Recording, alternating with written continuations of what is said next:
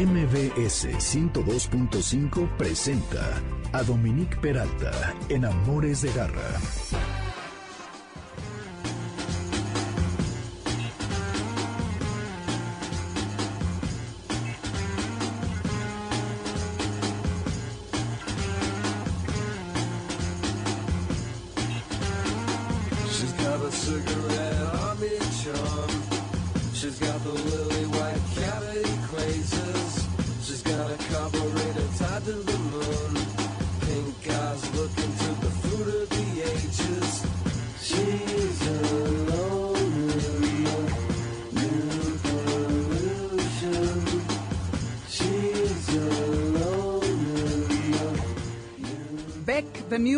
Una canción maravillosa eh, donde Beck obtuvo por este video muchos premios. En su momento, tiene varios samplers, entre ellos eh, están eh, un toque raro ahí de eh, Gus Pools y su Hallelujah All Right Amen de 1970 y el riff de Joe Thomas de una canción que se llama Venus. Entonces esto es uh, lejano pero de un gran, gran grupo que sigue dando y dando.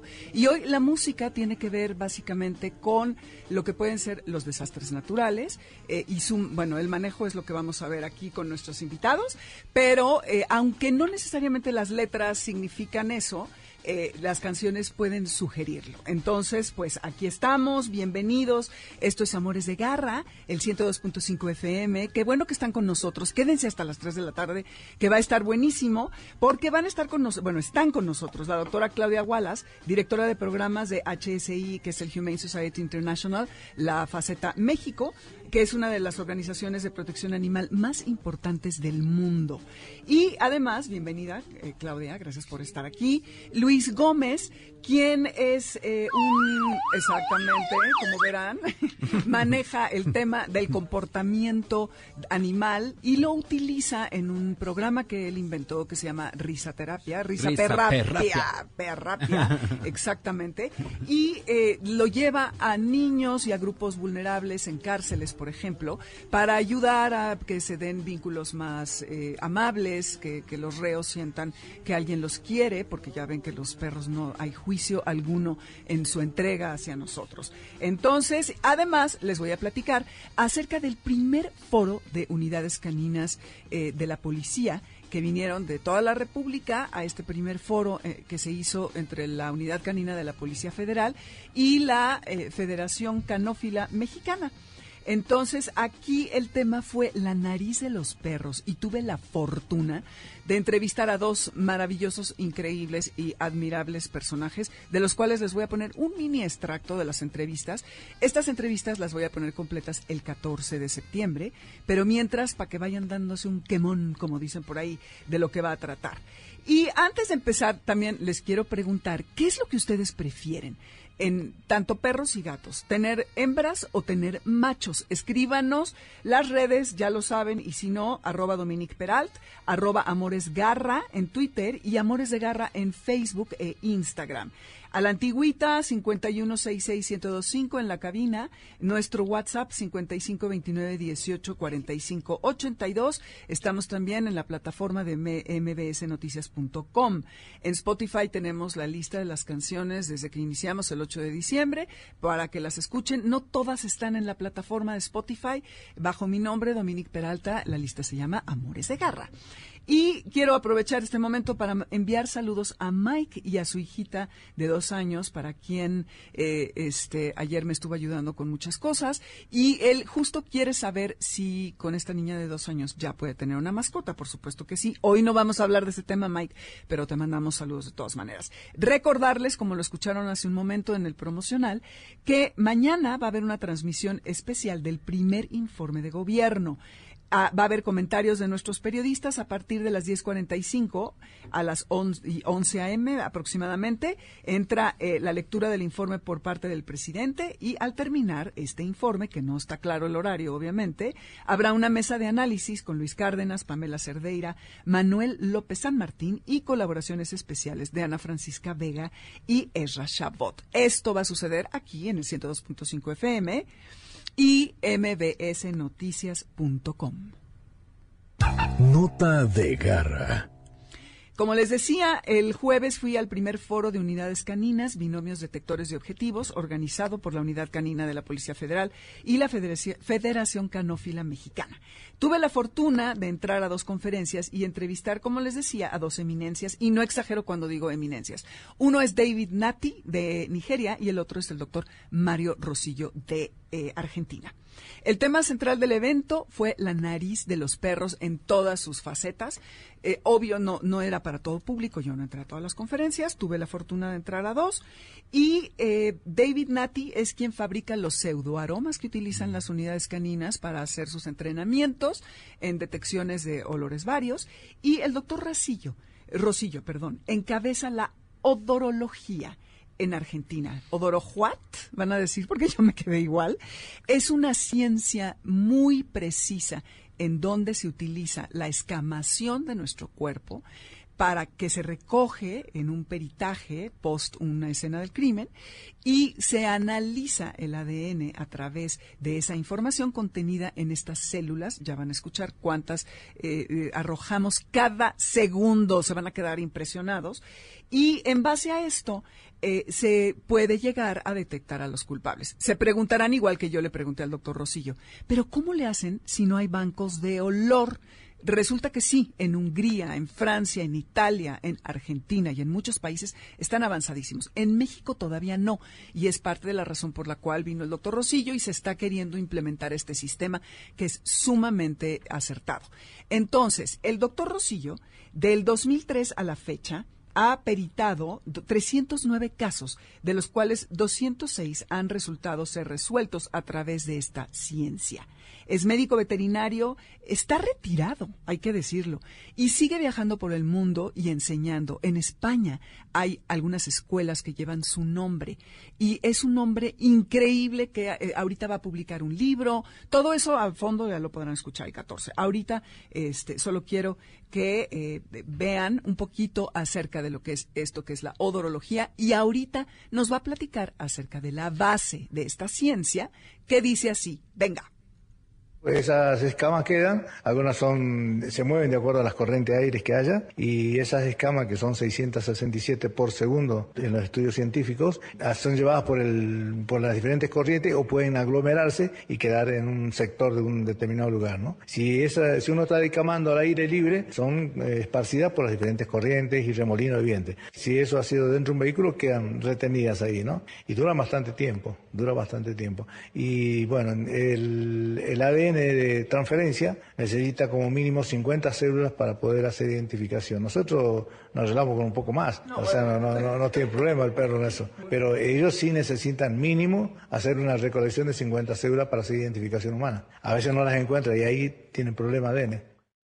Imaginen lo que es escamar 667 células por segundo, toda la información que esto arroja para una investigación criminalística. Es un proceso bien complejo esto de la odorología. Ya lo podrán escuchar a detalle el 14 de septiembre, como les decía, que voy a pasar las entrevistas.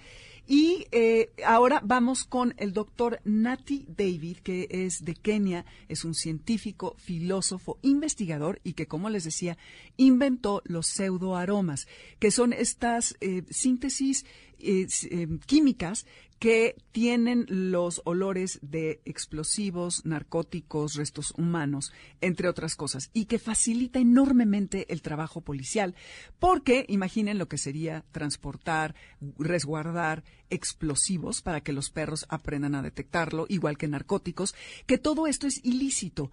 Entonces, al tener estos pseudoaromas en un kit, en un paquetito, el perro y las unidades caninas en todo el mundo tienen el acceso a estos aromas de una manera amigable para que tengan unos entrenamientos impecables. Que además lo increíble de todo esto es que el, este pseudoaroma hace que sea más eficiente la detección. De eso también va a hablar en la entrevista completa que vamos a pasar, les repito nuevamente, el 14 de septiembre. Aquí una breve descripción de lo que es el sentido del olfato y los perros.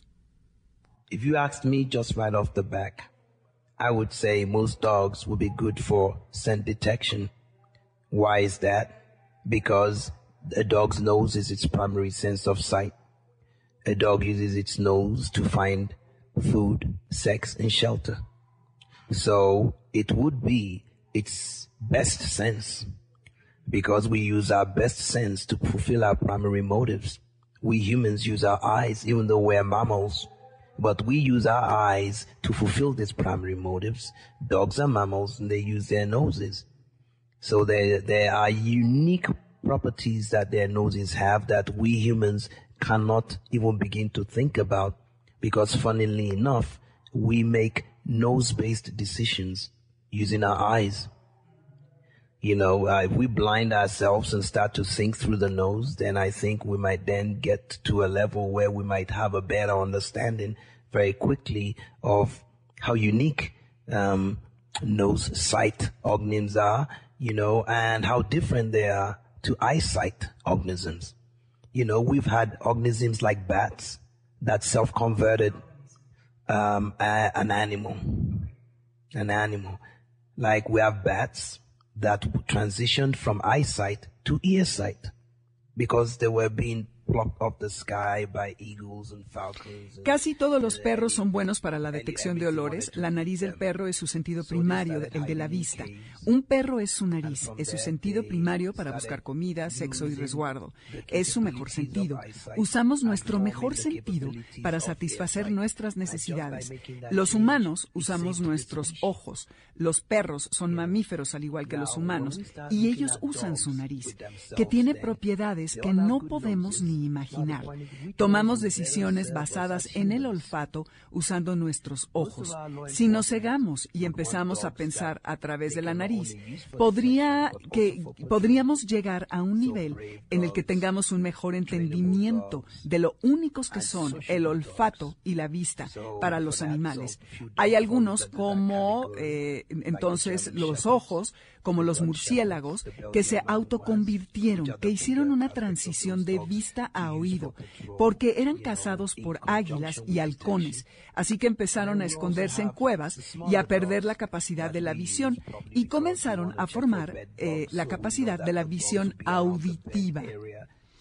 Solo ese cambio salvó la especie. Si vemos a los perros, todos tienen buenas narices. Los que mejor nos sirven como humanos, las autoridades quisieran pues no solo tener perros para detección, sino para protección, para que sean bravos, sociables y que se puedan entrenar. No hay muchos que queden en esta categoría. Los pastores alemán, el belga malinés, los aspectos de estos perros que son más importantes es que se pueden usar para la- el patrullaje y la detección. Pero los hay más pequeños que podemos usar, por ejemplo, para buscar bichos abajo de la cama, sabemos que están en el área baja de la cama, o algunos militares los usan en submarinos para asegurarse que los ocupantes no tengan drogas. Y para esto se usan, por ejemplo, los terriers. Vamos, venimos. Esto es algo de lo que el doctor David Nati de Kenia nos contó el jueves. Y continuamos ahora sí con el resto del programa de Amores de Garra.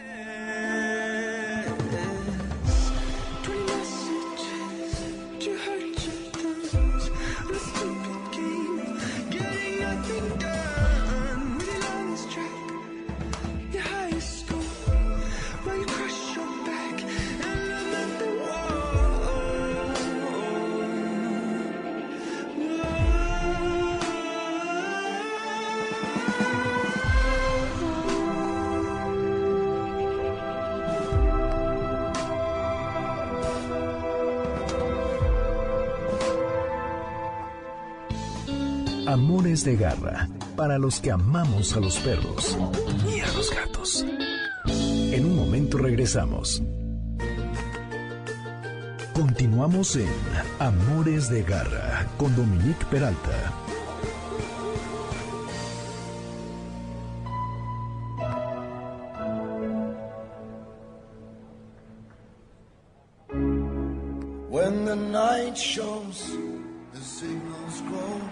On radios.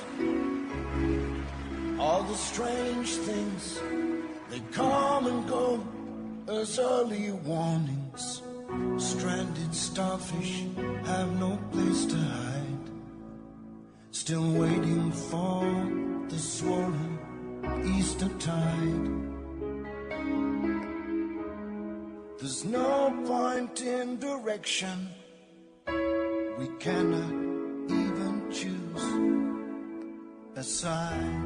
Peter Gabriel, Here Comes the Flood, aquí viene la inundación.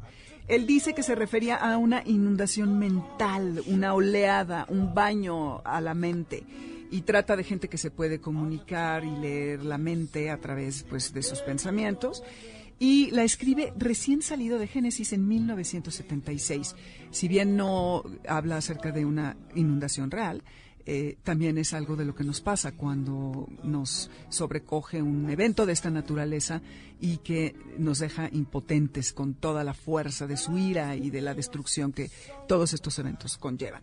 Entonces, esta fue una versión en vivo y eh, estamos aquí de regreso. Yo soy Dominique Peralta, esto es Amores de Garra.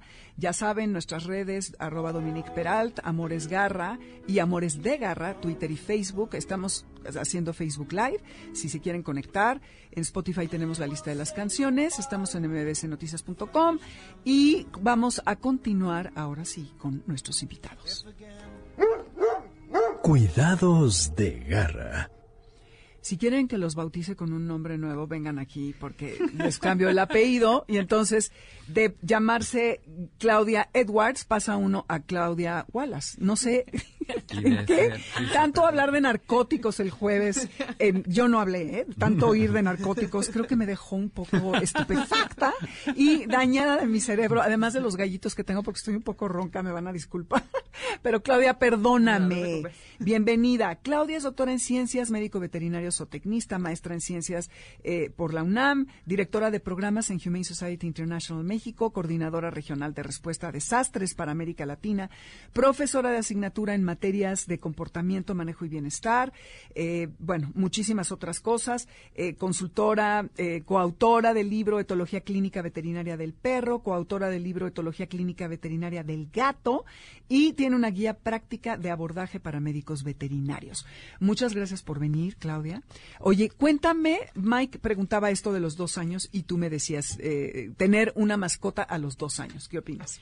Lo ideal sería esperar hasta los cinco, porque hay varios factores. Una, a veces la gente cree que el perro es para que el niño lo eduque y por supuesto que no, la gente es quien tiene que educar al perro, sobre todo si vas a adquirir un cachorrito. Eh, si tú tienes un, una pequeñita que está entrando a los dos años, que es la edad en la que ella tiene que aprender a controlar el esfínter, que además va a entrar a una etapa que es sí o sí la tiene que pasar, que es la parte de los berrinches, ¿no? Les dicen los terribles dos, los terribles tres. Para los papás educar un perrito, educar además al mismo tiempo a la nena, eh, la parte de la, de la coordinación motriz fina todavía no está tan desarrollada. Entonces los niños son tosquitos al agarrar tu arete el pelo, en la oreja del perro, y eso puede causar dolor y el perro pues puede Responder y agredir. Claro, entonces lo ideal sería esperar hasta los cinco, que los niños ya entienden el no, ya tienen todo lo demás y nos podemos concentrar en el, en el perro. Si ya en tu casa hay un, hay un perrito y, y- tienes, vas a tener un bebé, pues no te deshaces de él, ¿no? Pero la situación es distinta. Normalmente ese perro ya está súper acostumbrado y lo que habría que hacer es enseñarle a que ahora el bebé es algo bueno que va a venir a la casa. Lo haces desde la, desde la gestación, desde que la mamá está embarazada y todo funciona muy bien. Pero esperarse a los cinco sería A los cinco años sería lo ideal. Muy bien, gracias. Mike, ya oíste, para que tomes nota y todos aquellos que se quieren iniciar en el mundo de las mascotas, que tienen hijos. Entonces, Claudia, como oyeron, parte de su currículum es el manejo de desastres. ¿Cómo- ¿Qué es lo que tenemos que hacer para ir pensando? Ahora que estamos en el mes de septiembre, que es un mes terrible para todos los mexicanos, sí, hay la fiesta y los cohetes y el pozole y todo eso, que esa es la parte sexy del mes, pero la otra nos tiene desde el 85 con recuerdos terribles, además de que en la misma fecha, 19 de septiembre del 17, tuvimos otro evento espeluznante en el que hubieron muchas mascotas que salieron como locos y que luego andábamos por ahí todos buscando a los dueños porque no traían placa. Entonces, yo sé, suena, ay, ya no va a volver a pasar. Eso es una mentira. Así como sí nos vamos a morir, puede que puedan ocurrir este tipo de eventos. Entonces, ¿qué recomiendas en tu experiencia que tenemos que desde ya estar haciendo para prepararnos para un evento así? tener un plan familiar. El plan familiar incluso lo pueden descargar. La Ciudad de México tiene uno maravilloso que ya Ah, ¿de incluye a los animales de compañía de la página de protección civil de la Ciudad de México. El plan familiar incluye saber qué vas a hacer antes, durante y después de un desastre, ¿no? Eso está, perdón, en la página de de protección civil de la Ciudad de México. Ok. Ponen plan familiar, protección civil y lo pueden Plan descargar. Familiar Protección Civil. A ver si lo encuentran por ahí, Moisés y Karen, que aquí andan. Es maravilloso porque lo que hace es ponerte a pensar a ti con tu familia qué vas a hacer antes de un terremoto, por ejemplo. ¿no? En este caso es pensar, lo ideal sería aprender a hacer simulacros, ¿no? Podemos hablar ahorita un poquito más de los simulacros, armar tu mochila de emergencia, tu emergencia. mochila de vida, eh, saber que si se caen las comunicaciones, a dónde te vas a mover, ¿no? Cuál va a ser el punto de encuentro, si es que tienes niños en la escuela, si el perro está en la pensión, eh, cómo vas a llegar a un lugar, ¿no? Eh, estas rutas, eh, también que pienses que vas a hacer durante, ¿no? No siempre podemos evacuar. Hay veces que si tú ves en el tercer piso, por ejemplo, no te da tiempo de salir porque las escaleras es lo primero que se cae. Entonces tienes que replegarte. Tienes que saber en tu casa, en tu trabajo, en el lugar en el que estás, cuál es el lugar más seguro para poder replegarte, esperar a que puedas ya eh, salir del inmueble. Una de las cosas que se observó en, en septiembre del 19 es que los edificios no se cayeron automáticamente. Del, Ajá. 19, Sí, el 19 de septiembre del Gracias. ¿Ves? ¿Ves? ¿Ves por qué te ¿Así? puse ¿Así? igual? La dislexia. Nos da Wallace, la dislexia, la, La dislexia, la dislexia. dislexia, todo. Es la cabina, es la cabina. Las lucecitas. Exacto. Eh, se cayeron dentro de la primera media hora. De hecho, mucha gente salió. Hay dos casos terribles en la del Valle. De gente que evacuó, salió sin sus animales, pensaron que no había problema, se regresan por los perros y en uno se cae el edificio con, con el, con Con el niño, el joven y- que había ay, regresado. En el otro se cayó, el papá alcanzó a sacar a la perrita, pero él ya no alcanzó a salir Ay, en la segunda cosa, ¿no?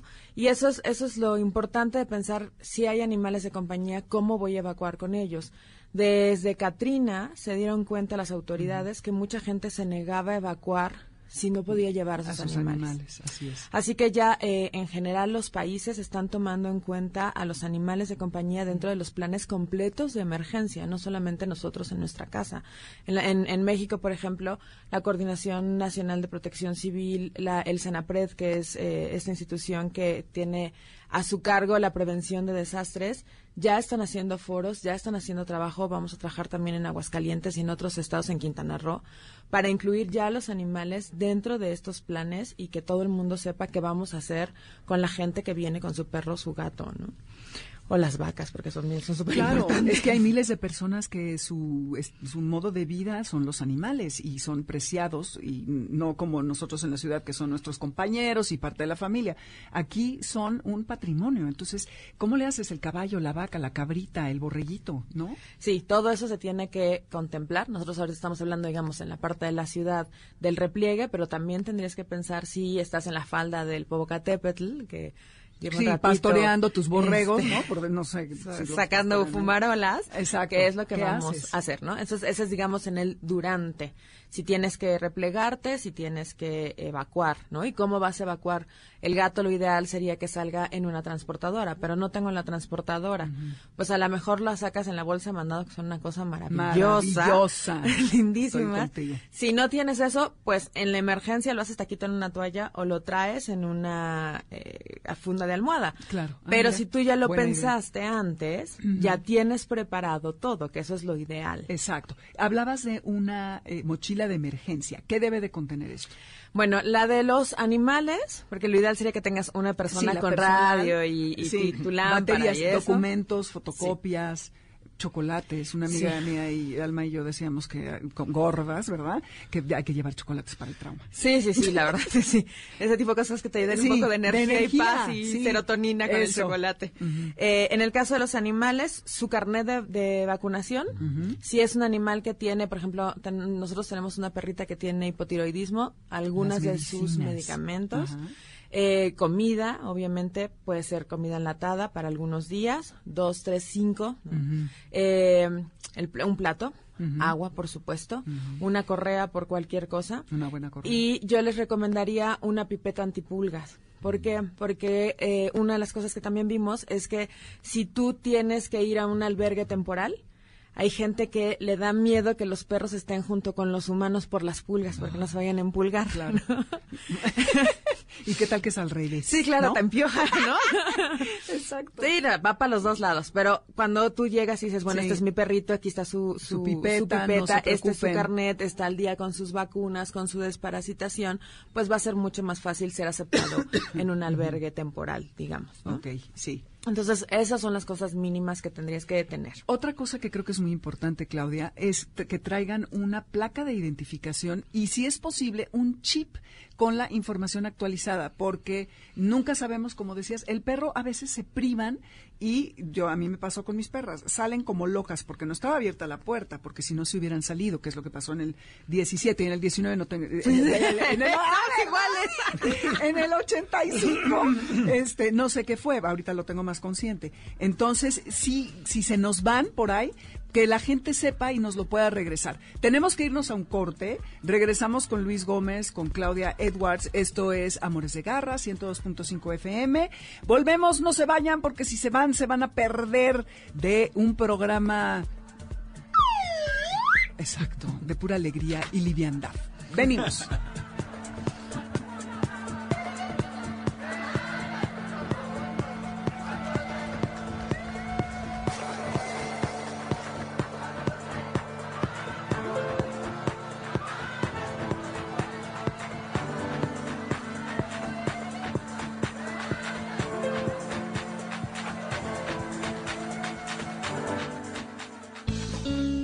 Amores de garra, para los que amamos a los perros y a los gatos.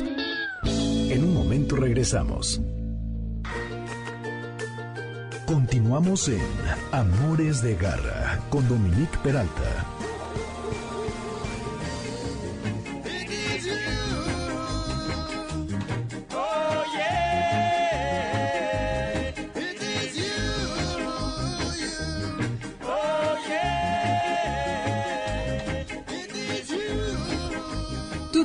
Mitals, The Pressure Drops. Cuando estaba en Rock 101 hacía el programa de reggae que se llamaba Offbeat y obviamente estos eran de los artistas más recurrentes por ser unos clásicos. Esta canción es de 1969 y en realidad de lo que habla es de la presión y de la vida difícil que tenían los jamaiquinos, sobre todo los músicos, para ganarse la vida en ese entonces, que bueno, no sé qué tanto haya cambiado, ¿verdad? Porque como está el mundo, estamos todos en situación complicada. Pero eh, la puse hoy porque les decía que la las canciones son alusivas a lo que son desastres naturales, aunque la letra no esté diciendo eso. Pero el título me gustó, Pressure Drop, ¿no? O sea, el- la presión que está cayendo y a ver, todo puede pasar. Entonces, le han hecho covers los The Specials, The Selector, Guns N' Roses, Robert Palmer, em, The Clash, eh, muy famosos. Es una gran canción. No estamos haciendo offbeat, este, no, eh, sí, sí es un eh, grupo de reggae y son jamaiquinos, pero el tema es otro. El teléfono en cabina 5166125, WhatsApp 55291844582, redes arroba Dominique Peralt y Amores Garra en Twitter y Amores de Garra, Facebook e Instagram. Entonces, estamos haciendo el Facebook Live, si están por ahí queriéndose conectar, y continuamos con nuestros invitados. Garra Tips. Eh, ahorita vamos a seguir un poco con Claudia, pero quiero empezar también con Luis Gómez, quien es, eh, les decía hace rato, especialista en eh, esto del comportamiento animal, inventa el programa Risa Perrapia, con el cual detona la alegría de chicos y grandes en compañía de su brigada canina, que ha llevado tanto a niños en situación de vulnerabilidad como a exhibiciones en hoteles. En el 18 empezó un trabajo documental en una prisión que aún está en proceso y eh, está, participa en un programa que se llama México Tiene Talento. Eh, también ya hizo un documental que se llama Soy Libre, que se ha presentado en muchos festivales internacionales y está, eh, escribió el libro Rejas, Marros y Fierros. Eh, tiene un diplomado en etología aplicada y está eh, cursando una maestría en Ya emprendimiento. acabé. Ah, ya la acabaste. En Ah, ok. emprendimiento social. Me En falta la tesis, social. pero ya las materias. ya Ok, las. Luis, bienvenido. Muchas gracias, Oye, Dominique. platícanos acerca de tu risa perrapia. Risaperrapia. Risaperrapia surge porque hemos estado haciendo mucho trabajo de risa y de juego con, con personas en situación de vulnerabilidad. Entonces nos invitan para hacer trabajo con niños de la Procuraduría de Justicia. Entonces, pues llevábamos esta técnica a los niños y resultó que pues no, no fue muy muy beneficiosa. Bueno, no fue muy integradora, más bien, porque había niños desde un año hasta jóvenes de 17 años. Entonces, lo que hacíamos en las prisiones no nos funcionó, pero ya entonces te- estábamos trabajando con algunos, con, con unos perritos en casa y entonces los integramos y, y di- dimos una exhibición en donde los niños jugaban con, con nuestra brigada canina y ahí empieza este programa que se llama Risa Perrapia. Eh, los perros detonan la alegría de estos lugares, entonces de, esa es una de las principales herramientas que utilizamos para que la gente vuelva a su estado de homeostasis, de, de bienestar, de equilibrio.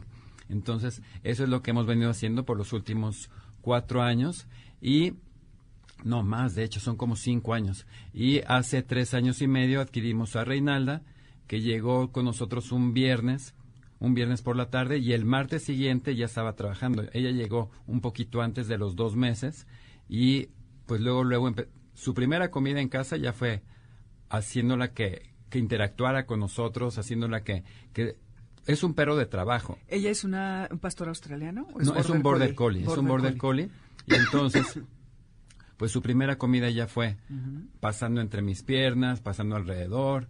Entonces, lo que queríamos, para eso la adquirimos, para, para estar haciendo más intervenciones y que mejor que aprovechando el carácter que tiene un perro de trabajo que para un hay gente que dice oye pobrecito el perro pobrecito Hombre, que está trabajando al contrario energía los border collies Sí. que más te vale que los pongas a hacer cosas. Claro, y mucha gente también lo que piensa es que, pues, teniendo un perro, dicen, tengo un perro de trabajo, sí, lo saco a correr todas las mañanas y tal. Si solamente trabajas la parte física, pues lo que haces es convertir a tu perro en un monstruo que llega a la casa y va a tener mucha más energía.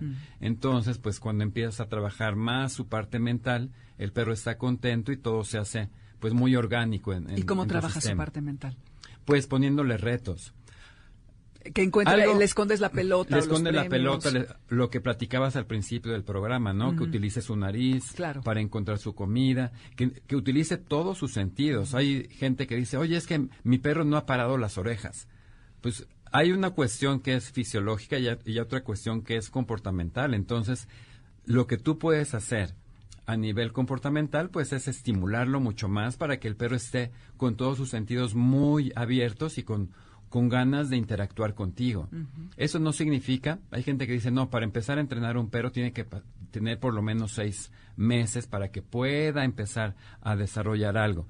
Un perro desde que está en la panza de, de su mamá ya empieza a, permearse, pues todo lo que le ocurre a la mamá, ¿cierto? Ah, claro. Sonidos, experiencias y tal. Entonces, cu- cuando nace el cachorro, pues ya tú le vas dando esa impronta, todo esto que está viviendo desde cachorrito, ruidos y todo, que se lo presentes de una manera amable. No significa que el perro va a estar, que vas a someter al perro a una mala experiencia.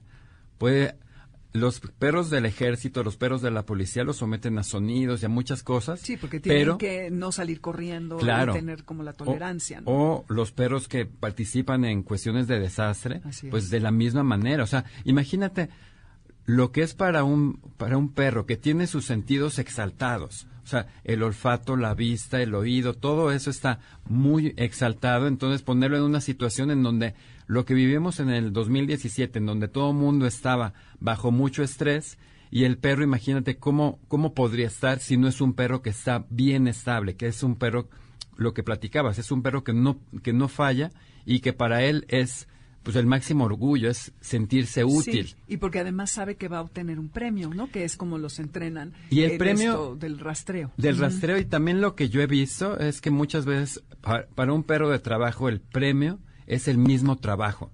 Lo que yo pienso es que un perro de trabajo no es no es un burócrata ni es un godínez que esté esperando que den las seis para irse a su casa. Pa- un perro de trabajo dice, Ya quiero que sean las seis para que me saquen a pasear y que Sí. vaya por la pelota O veces. hay trabajo, un perro de trabajo es un emprendedor.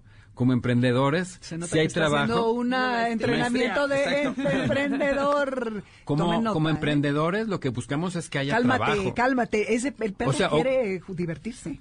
Sí, y yo me divierto haciendo mi trabajo. Sí, claro. No, se nota ya. Luego te- vamos a ponerles videos que nos mandó Luis para que vean, porque sí es muy muy interesante cómo estos los animales resultan apoyo, nos estabilizan, nos producen serotonina, convivir con ellos. Eh, tiene tiene uno la presión más baja cuando tiene una mascota, eh, todo lo que tiene que ver con el corazón se estabiliza más, nos obligan a tener una mejor vida porque tenemos que salir a caminar. Y les preguntaba al principio si preferían hembra o macho. Aquí Víctor Medina en Twitter nos dice que cree que las hembras son más limpias, tiene una perra y se llama Chabelukis. ¿Qué tal? Chabelukis, saludos a Chabelukis. Chabelukis, le mandamos un abrazo. Yo tengo hembras, eh, te- eh, en como mis nueve, diez perros que he tenido, he tenido dos machos. Y creo que es una cuestión, me choca que marcan. Yo tengo lo que sea. Sí. Una vez, les cuento rapidísimo, fui al mercado de Coyoacán, muy hipster, este, con mi pastor alemán, que era lo máximo, y vamos pasando por los puestos, y cuando me volteo, va levantando la pata. Les Y estaba ya dejando saben, su eh, WhatsApp. Su rastro. Yo dije, su WhatsApp, exacto. Dije, no, que no me vean, por favor. Me tuve que ir, ya no, ni pude hacer mi mandado, este, ni nada. Pero bueno, ya síganos diciendo, ya casi vamos a acabar. Pero que- te felicito por este Gracias. trabajo, Luis. Qué increíble. Y fíjate, todos los beneficios que mencionabas y también hay gente que dice, bueno, a mí no me gusta estar cerca de un perro. De hecho, hay gente que tuvo por, por ahí alguna mala experiencia. Entonces, cuando hacemos nuestras dinámicas, buscamos que la gente tenga cercanía y que los toque. Por ejemplo, con los niños, la, el protocolo que teníamos de intervención con ellos era, hacíamos una serie de trucos, o bueno, presentábamos a los perros, les platicábamos un poco de la historia. Tenemos, yo ahorita tengo a, a Reinalda, que es una border collie que- con la que hemos hecho crianza, y tengo también a una, una mezcla, una perrita mestiza, que rescatamos. Entonces les platicábamos también la historia de Kika y cómo por Eso la pelota, allí, ahí con los niños, les platico. ah, Miren, llegó sí, así, asado, ok. Exacto. Y después de eso hacemos alguna serie de trucos, ponemos algunos ah, de los niños, si quieren, que pueden darle alguna orden a, a los perritos y hablarles también de cómo han sido entrenados estos perros. Eso los ayuda para que entiendan la importancia de la perseverancia, ¿no? A los Bueno, perseverancia, disciplina, buen trato. estructura, ¿no? Claro, que hay límites. Exactamente. Y que el perro tiene que Y entender. que hay recompensa si tú Claro. cumples todos esos eh, adjetivos, pues. Exacto. Entonces todo eso les, les ayuda. Y después lo que hacíamos era una, pasábamos a sus lugares y los que querían podían acariciarla. Lo que hemos visto con esta actividad es que es muy integradora. Hay gente Entre ellos, entre, entre para los todos. O sea, que están ahí. pon una Ajá. actividad que le llame la atención a un, a un niño, a un bebé casi de, de un año y a un joven de 17. Si tú pones un juego para niños, los de 17 años dicen, no, yo ya no quiero regresar a, a esa etapa, yo soy casi adulto. Grande. Exacto. Entonces fue muy integrador. Después lo que hacíamos era que pasábamos a sus lugares, los que querían podían acariciarlos. Incluso algunos nos dábamos cuenta que aprovechaban para darle las gracias a los perros por haberlos ido a, A visitar. visitar. Mm. Y una vez que nos íbamos, les, les decíamos, o las personas que coordinaban, que coordinan en esos lugares, les pedían que hicieran un dibujo. En mi casa tengo un alterón así de dibujos que cada vez que los veo se me parte el corazón. Los porque deberías es- de publicar en tus libros. Sí, Estaría sí, sería muy padre. Sí, Entonces, bien. ese es el agradecimiento ¿Cada que recibimos. cuánto tienes que ir para ver un efecto? Eh, ¿qué- ¿Con qué este, ¿Con qué periodicidad? frecuencia? Ajá. Estamos hablando de cárceles, perros que van a visitar. Bueno, te platico, por ejemplo, del proyecto que hicimos en la cárcel, que empezó el año pasado, y con ellos lo que hicimos fue, fuimos tres veces a la semana por un mes primero, y de ahí, o sea, les enseñamos cómo manejar a unos perros que ya habían sido entrenados, aunque en ese en ese tiempo también llevamos algunos perros que no tienen nada de entrenamiento para que ellos se iniciaran, llevamos incluso cachorros. Entonces, Qué padre. cuando tú llevas a un perro, lo que mencionabas ha- hace ratito, los perros no saben, no saben la historia de esas personas. Nada, no tienen saben juicio, y no, no, no tienen juicio. Aunque también, eh, pues detectan con algunas personas, los perros no, no hacen mucha química y con otros sí. Y hay gente que, pues, no han visto en un perro en más de 20 años. Entonces, llevar, cuando entra un perro a la cárcel o cuando entra un niño, Es un evento. es un evento y estas personas pues se, se sensibilizan mucho, Sí, se desbaratan, se Sí. suavizan, se, se se subliman, entonces interactúan entre ellos el trato, o sea, mirarse al ojo a ojo con, Con un entre ellos, no, entre ellos. Ah, ellos, entre ellos. es señal de reto, Claro. pero con los perros, con los niños, con personas que vamos de afuera es, es otra Dinámica. relación. Entonces, el proyecto empezó así, tres veces por semana eh, en una prisión en donde ya están a punto de salir. De hecho, este lugar se llama Casa de Medio Camino y en esta prisión tienen un programa muy padre. Ya salen, ya tienen salidas a museos, ya tienen salidas a, parques, de, o sea, cuando están todavía dentro de cumpliendo su sentencia, pues.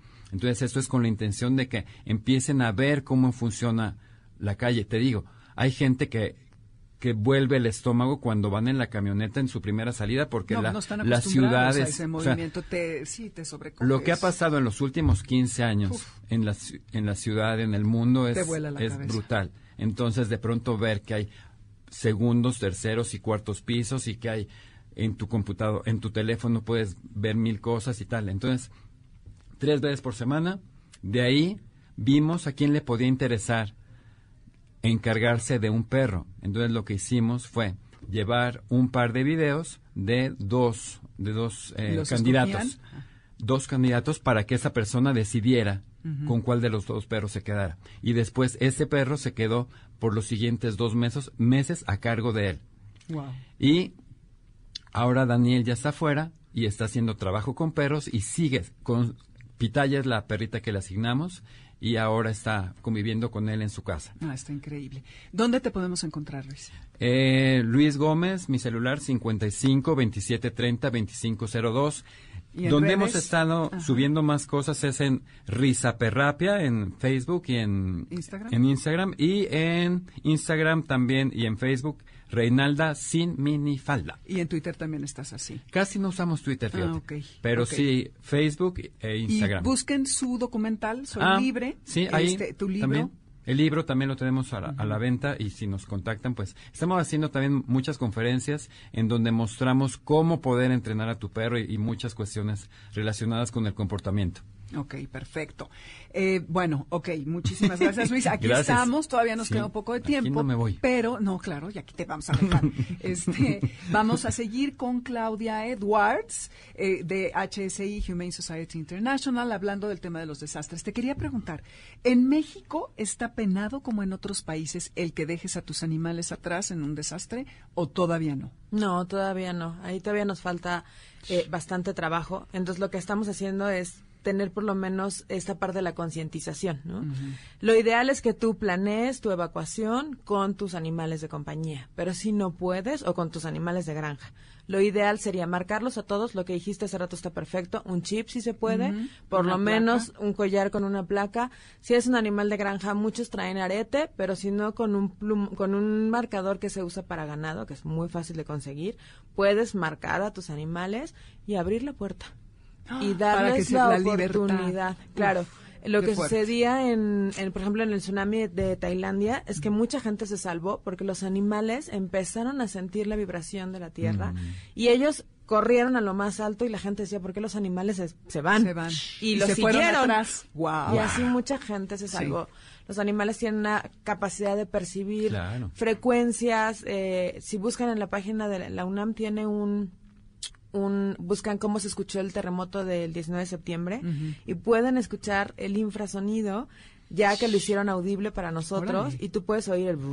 Que eso lo oyen ellos, nosotros no. Exactamente, ellos lo pueden percibir, pueden percibir las vibraciones, pueden sentir cambios de presión, pueden sentir tantas cosas que muchos animales presienten los terremotos o las, lo que sea, Sí, ¿no? el tornado. Entonces, si tú no puedes hacer algo con ellos, lo Menos. menos que puedes hacer es darles la oportunidad de que ellos se recuperen y después, bueno, ya E vemos ir cómo corriendo los atrás de ellos, como dice, sí, la neta. Incluso en la ciudad. Vean, Claro, yo creo que sí, ¿no? Pues sí. Si Sí. no te- o sea, si no puedes hacer otra cosa. Sí, se hubieran salvado los de la del Valle que decías. Sí, una, los gatos tienen mayor posibilidad, por ejemplo, de sobrevivir a los colapsos que los perros, pero claro. si ustedes se acuerdan, habían tantos videos tan conmovedores de, de, de, de los militares encontrando vida, no importaba si era de cuatro patas o de dos, súper lindos. Una cosa que podemos hacer para ayudarles más, sobre todo en la parte de la ciudad, es enseñarles a replegarse en el lugar más seguro. Entonces, nosotros podemos enseñarle, por ejemplo, tú ya decidiste que en tu casa esta pared es la más segura. Obviamente ahí no pueden haber cuadros, no tiene que ser una pared que tenga ventanas. Tampoco un mueble que se te pueda caer encima. Exactamente. Entonces dejas ese lugar libre y pones la transportadora del gato ahí, o a lo mejor incluso del perro. Claro. Y haces que le pasen cosas maravillosas adentro de la transportadora. Le doy de comer ahí, le doy el premiecito ahí, le pongo el catnip ahí, juego con él ahí. Todo lo más maravilloso de mi El vida, juguete favorito. Ajá. Todo pasa en mi lugar de seguridad. Claro. Entonces cuando yo tenga miedo, en lugar de correr al closet o debajo de la cama, voy a correr a mi lugar de seguridad, que tú pusiste en el lugar más seguro. Entonces, si eso se colapsa, tiene más posibilidades de sobrevivir y como está la transportadora que tiene que ser dura, por ejemplo, pues va a tener más posibilidades y un gato va a salir mucho más fácil, por ejemplo, ¿no? De acuerdo. Inclusive podrías entrenar al perro a que cuando escuche la Sí. alerta sísmica, vaya y se Y mete allí. Igual que al gato, a los dos se Ah, les bueno, puede perdón, entrenar yo igual. no estoy muy Sí. Es que ella tiene Sí. eh, metodología de gatos De gatos, no. Exacto. tiene Pero ambos aprenden igual. Entonces sí, puedes después con el celular poner la alarma Claro. y darle la Y que- orden y luego él solito lo puede hacer sin ningún problema. Claro, pero pues habría que también respetar su instinto. Te quiero preguntar también, ¿hay alguna red de socorro que debamos tener en nuestros contactos para acudir en caso de desastre? Eh, eh, ¿Alguna red que te ayude? Pues mira, eh, por ejemplo, hablando un poquito del después, eh, hubo una página que funciona muy bien que se llama Mascota Sismo. Ellos, por Ah, ejemplo, sí, sirven Sí. muchísimo para reunir, ayudaron a reunir, no sé si 303 mil, una cosa así, Sí. de animales con su familia. Así es. Entonces podemos ayudarnos antes. Locatel trabaja también muy bien. Ok. Eh, Protección Civil está siendo muy sensible. Y siempre sería muy útil tener tu lista de los bomberos, La Cruz de protección Roja, civil, de la- ambulancias, la- etcétera. Sí. Todos esos teléfonos. Oye, ¿y tenemos. refugios, Claudia, como tal? Yo sé que se montaron improvisados, pero no hay refugios que digas, ah, me- como hay en lugares donde hay huracanes frecuentemente y tal, o las bombas. No, en. México no hay. Ah, Tendríamos que pensar en implementar. Tendríamos que pensar, país. sí, por supuesto, tenemos que pensar, por ejemplo, los albergues que tienen perros, pues necesitan sacar a los animales más que meter, ¿no? Eh, um, y obviamente, si sí van a poder ellos recibir, pues también tendrían que recibirlos en una cuarentena, porque tú no sabes con qué vienen ni cómo enfermas a los animales que tienes. Lo que normalmente hace el mundo es que implementa refugios, aunque sean solo de animales, ¿no? Hay de animales solos, hay de personas solas y hay de personas con sus animales. Eh, saber cómo hacer un refugio de emergencia. Claro. Por ejemplo, en Veracruz, la Universidad Veracruzana estuvo trabajando un tiempo en implementación de refugios para animales de granja con los huracanes. Mm. Entonces, se han hecho intentos. Eh, Quintana Roo lo está intentando también Sí, con hacer. tanto huracán. Claro, porque Holbox tiene un problema, ¿no? O sea, ahí tienen que evacuar a fuerza. Hay otros lugares en los que, aunque sea una isla, pues a lo mejor puedes irte más al centro. Cada geografía, y eso es una cosa bien importante otra vez en nuestro antes, tú, en el lugar en el que estés, tienes que saber a qué estás Expuesto. expuesto. Y tenemos un atlas de riesgo. eh, también pueden entrar a la página del Senapred y buscar atlas de riesgo y puedes buscar así tu pueblito en algún lugar y cuáles son los riesgos que hay. Y además también tienen, no sé, cuáles son los hospitales que hay en la zona, si hay escuelas, eh, este tipo de cosas, ¿no? Entonces, a lo mejor una situación que puede servir son escuelas para hacer refugios temporales. exactamente. Nada más que la gente tiene que sentirse se- segura porque le dicen. ¿cómo vas a meter un perro donde están los niños? Sí, ¿no? exacto. Ya se Hay muchas cosas, mucho que trabajar. La verdad es que nuestro país está en pañales. Eh, Pero hay mucha gente con mucha disposición, incluso en la parte del gobierno. Eh, una de las cosas que podemos empezar a hacer ahora es eh, hacer simulacros. Y yo los invito a que se unan al simulacro, de, al macro simulacro del 19 de septiembre. Ya estamos por empezar. Los simulacros se hacen sin alarma sísmica por el terror que le ocasiona a la Así gente, es. excepto el del 19 de septiembre, que ahí sí suena la alarma sísmica. El de este año va a ser a las 10 de la mañana y uno puede incluso inscribir su programa en la página de www.preparados.gov.mx diagonal simulacro. Entonces tú, como que esto es una cosa bien linda de compromiso y para saber cuánta gente se está preparando, te inscribes, inscribes tu trabajo, tu unidad habitacional, tu casa. El año pasado nosotros lo hicimos con una clínica veterinaria y con una pensión de perros. Porque ¿qué haces si estás Claro. en una peluquería o estás en una pensión con ocho sí. perros, sacas a los perros, no los dejas, los, se los llevas, sales tú, no sale Sí, nadie. Tienes que tener un ¿no? protocolo ya instaurado. Sí, entonces el año pasado dos se nos unieron y quisiéramos que este año se uniera más gente. Lo que nosotros estuvimos haciendo antes del macro simulacro es trabajar microsimulacros los días anteriores. Entonces, por ejemplo, en el caso de la veterinaria, tenían las correas de los perros en un lado, las jaulas y así. El- la primera vez la gente iba por la jaula, por, Por, por la, por la correa, luego y por luego- la jaula, y luego por el, la pipeta y el perro. ¿Dónde está el perro? Y ya para entonces ya se te cayó el edificio. Fue un caos. Pudieron evacuar en dos minutos.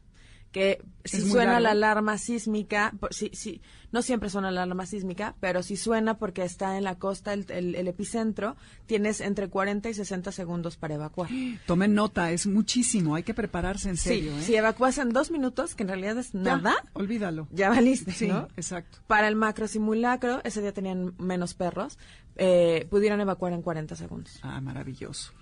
Pues se nos acabó el tiempo, estuvo increíble, muchísimas gracias Luis Gómez. Eh, Muchas gracias. Claudia, ¿dónde te encontramos, Claudia Edwards? Pues en, en nuestras redes de Humane Society International México, Facebook, arroba HSI-México en, ¿En en Twitter? Twitter? y en Instagram HSI México, México. sin el guion bajo. Ok, vamos a intentar ponerles algo de lo que hablaron para que lo tengan en mente y nos repites la página para lo, para que tú registres tu programa, Sí, Claudia, por favor. También les puedo mandar el- el- la, la fotito para que la pongan en sus Sí. redes, que es www.preparados.gov.mx diagonal simulacro.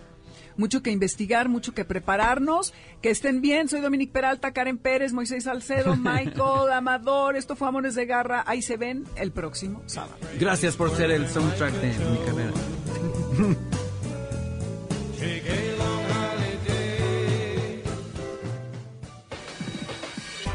MBS 102.5 presentó Amores de Garra con Dominique Peralta. Te esperamos el siguiente sábado a las 2 de la tarde por MBS 102.5.